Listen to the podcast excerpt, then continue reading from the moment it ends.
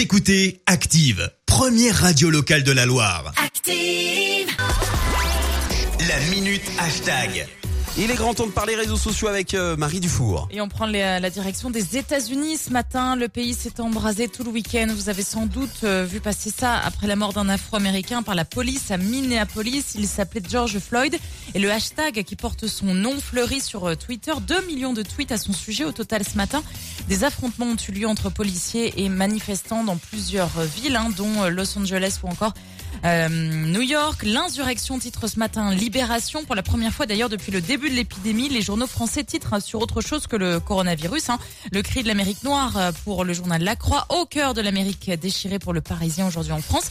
La correspondante de TF1 aux États-Unis, Amandine Atalaya, racontait et témoignait dimanche soir dans le JT de la nervosité de la police américaine. Euh, Nous commencions à peine euh, notre reportage lorsque des militaires ont tiré sur notre voiture avec euh, des balles en caoutchouc. Puis nous avons été arrêtés, menottés et rassemblés avec beaucoup d'autres habitants dans l'entrée d'une prison. Et puis finalement, nous avons tous été relâchés, libérés au bout de deux heures environ. Et forcément, dans ces conditions, eh bien, à la fin de la nuit, la ville était redevenue calme et sous contrôle. Voilà, elle, elle et son équipe étaient à Minneapolis. Chaud. Ouais, Donald Trump encourage l'agressivité des forces de l'ordre. hein. D'ailleurs, il menace de déployer l'armée pour rétablir l'ordre dans le pays. Et beaucoup de personnalités se manifestent hein, sur leurs réseaux sociaux pour dénoncer ce qui se passe. Vous avez sans doute euh, vu passer également ce week-end. Citons par exemple Omar Sy qui vit à Los Angeles. Il a manifesté ce week-end avec euh, une pancarte euh, où l'on peut lire I can breathe, je ne peux pas respirer, qui fait référence eh ben, au plaquage du coup de ce monsieur par, par la police. Et d'autres euh, manifestations sont encore prévues euh, chez nous euh, en France, notamment à Paris ce soir.